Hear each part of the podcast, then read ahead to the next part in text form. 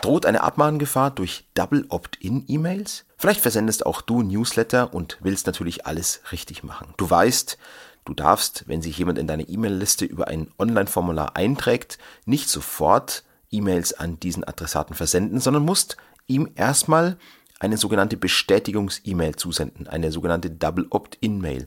Und erst wenn dieser Adressat in dieser Mail einen bestimmten Link klickt oder vielleicht auf Antworten drückt und sagt, ja, ich möchte, kannst du davon ausgehen, dass auch diese Person tatsächlich die Einwilligung erteilt hat und nicht vielleicht irgendjemand anders, der einfach nur das Formular ausgefüllt hat. Und erst dann liegt eine wirksame Einwilligung im Sinne von Paragraph 7 Absatz 2 Nummer 2 UWG vor und du darfst dann einen Newsletter versenden. Soweit so gut, das wissen mittlerweile fast alle. Und deswegen ist der Schock umso größer, dass aufgrund dieser Double Opt-in bzw. Bestätigungs-E-Mails Abmahnungen versendet werden von Menschen, die sich häufig auch gezielt in Newsletterlisten in einem Formular eintragen und dann eine Abmahnung aufgrund dieser Double Opt-in-Mail versenden. Was es damit auf sich hat, das erkläre ich dir jetzt gleich. Gehen wir in Paragraph 7 Absatz 2 Nummer 2 UWG rein. Die wettbewerbsrechtliche Vorschrift zu E-Mail-Marketing. Da heißt es sinngemäß, dass Werbung per elektronischer Post nur nach vorheriger Einwilligung, nach vorheriger ausdrücklicher Einwilligung versendet werden darf, sonst ist es eine unzumutbare Belästigung, die dann auch wettbewerbswidrig ist. So, und jetzt müssen wir natürlich überlegen, was bedeutet Werbung? Ist eine Double Opt-in-E-Mail bereits Werbung?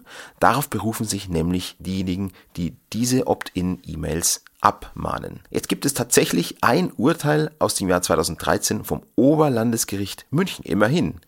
Das sagt, dass bereits das Versenden einer Bestätigungs-E-Mail, Double Opt-in-E-Mail per se Werbung ist und damit schon ein Verstoß gegen Paragraph 7 Absatz 2 Nummer 2 UWG vorliegen soll.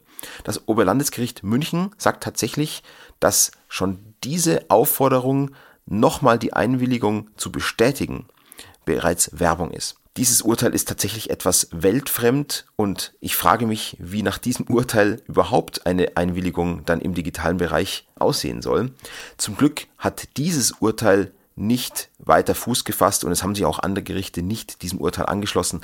Auch der BGH sagt mehr oder weniger, dass eine Double Opt-in-E-Mail zulässig ist und viele andere Gerichte, viele andere Oberlandesgerichte, zum Beispiel das OLG Zelle, sind ebenfalls der Auffassung, dass eine Double Opt-in-E-Mail per se noch keine Werbung darstellt und damit noch nicht per se wettbewerbswidrig ist. Und trotzdem gibt es zahlreiche Abmahnungen und auch mittlerweile Gerichtsurteile, die aufgrund einer Double Opt-in-Mail einen Unterlassungsanspruch bejahen. Und worauf stützen sich dann diese Abmahner? Nach wie vor müssen wir uns trotzdem fragen, ist eine Double Opt-in-E-Mail Werbung. Wir haben gerade gesehen, auch wenn das Oberlandesgericht München mal ziemlich aus der Reihe getanzt ist damals, ist eine Double Opt-in-E-Mail per se noch nicht Werbung. Aber es gibt eben Umstände, die daraus eine Werbung machen. Nach dem Landgericht Stendal liegt schon bereits dann eine Werbung vor, die dann deine Double Opt-in-E-Mails unzulässig machen, wenn du ein grafisches Logo verwendest. Also ein grafisches Firmenlogo, eine Bild- oder Wortbildmarke.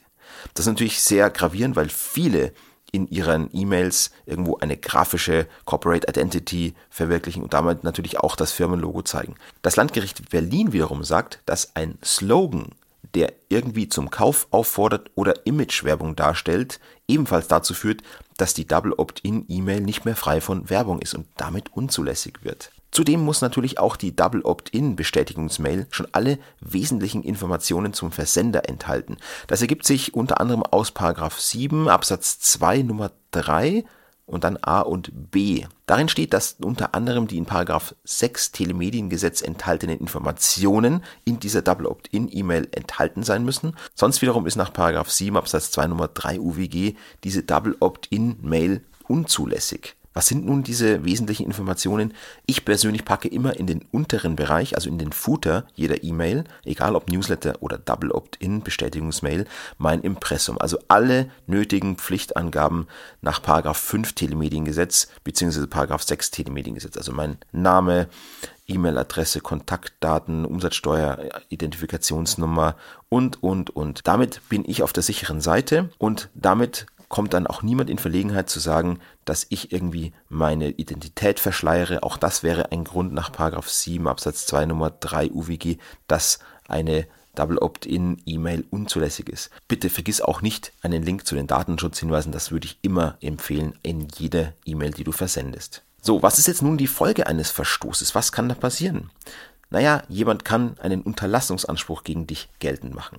Handelt es sich um einen Konkurrenten, dann kann er direkt aus dem UWG, also aus Paragraph 7 Absatz 2 Nummer 2 und 3 UWG gegen dich vorgehen. Wenn es nicht ein Konkurrent ist, sondern einfach irgendjemand, der sich für deinen E-Mail-Newsletter interessiert, also vielleicht sogar eine natürliche Person, die privat handelt, dann kann sie aufgrund ihres allgemeinen Persönlichkeitsrechts gegen dich vorgehen. Handelt es sich um einen Unternehmer, der aber jetzt nicht mit dir irgendwie in einem Wettbewerbsverhältnis steht, dann gilt zwar nicht das Wettbewerbsrecht, aber er kann zumindest einen Anspruch wegen eines Eingriffs in den eingerichteten und ausgeübten Gewerbebetrieb gegen dich geltend machen. Also in jedem Falle, egal wer der Adressat ist, liegt irgendwie ein Unterlassungsanspruch dann vor bei einem Verstoß. Zudem haftest du natürlich dann auch auf die entstandenen Anwaltskosten für die Abmahnung und wenn es sich um eine natürliche Person handelt, kann es natürlich auch sein, dass sie noch Schmerzensgeld nach Artikel 82 DSGVO geltend macht. Denn jeder Verstoß gegen 7 Absatz 2 Nummer 2 und 3 UWG führt automatisch auch dazu,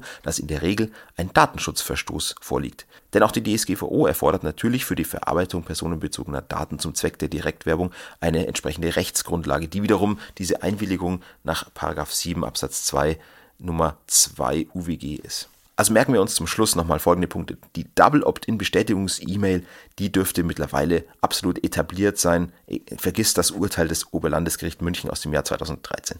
Aber damit die Double Opt-in-Bestätigungsmail nicht, nicht als Werbung unzulässig ist, verzichte auf Slogans, die irgendwie werblich sind und verzichte auf grafische Logos, die ebenfalls als Werbung zählen könnten und gib deinem Adressaten alle nötigen Informationen, die er braucht, um genau zu wissen, wer ihm diese E-Mail zugesendet hat. Und dann klappt es auch mit dem rechtssicheren und legalen Newsletter-Versand. So, und jetzt danke ich dir natürlich wie immer dafür, dass du die Zeit aufbringst, meinen Beitrag anzuschauen, anzuhören. Und ja, wenn es dir gefällt, freue ich mich natürlich über ein Like, über ein Abo. Und wenn du Fragen hast, schreib sie gern unten in die Kommentare. Wenn du Hilfe brauchst, beim Versenden von Newslettern oder beim Konzipieren eines Newsletter-Systems, dann helfe ich dir natürlich gerne weiter. Buch dir direkt ein Kennenlerngespräch. Link natürlich auch in den Show Notes. Die ganzen Urteile, die ich vorhin genannt habe, die verlinke ich natürlich auch nochmal unten in den Show Notes. Bis zum nächsten Mal. Vielen Dank. Mach's gut. Ciao.